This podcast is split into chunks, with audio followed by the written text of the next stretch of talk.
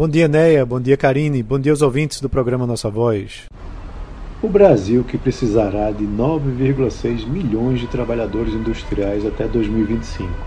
As áreas com maior demanda são de formação com menor número de horas. E a diversificação tecnológica demanda a formação de novos trabalhadores, bem como a adaptação e atualização.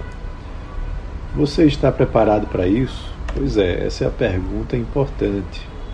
O levantamento do Observatório Nacional da Indústria, chamado Mapa do Trabalho Industrial 2022-2025, identificou demandas futuras por mão de obra e serve para orientar a formação profissional da base industrial no país.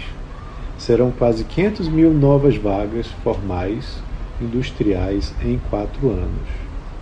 Quem quiser continuar no mercado de trabalho industrial precisará investir também em aperfeiçoamento requalificação para atualização profissional.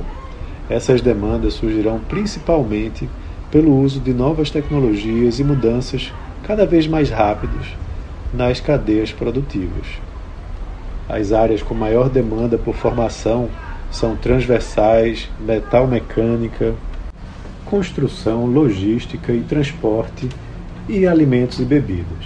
As ocupações transversais permitem atuar em diferentes áreas e todas com formação cada vez mais avançadas em determinados nichos de mercado. A dinâmica do setor industrial permite a adoção de novas tecnologias que aumentam a produtividade do trabalho e a formação da mão de obra melhora a remuneração do trabalhador, fazendo com que ele passe a ser considerado, usando a terminologia da teoria econômica, capital humano. Os países industrializados mais avançados investem muito em formação técnica para que os trabalhadores possam migrar mais facilmente de uma tecnologia para outra, mantendo os níveis de produtividade na indústria do país em condições de competitividade internacional.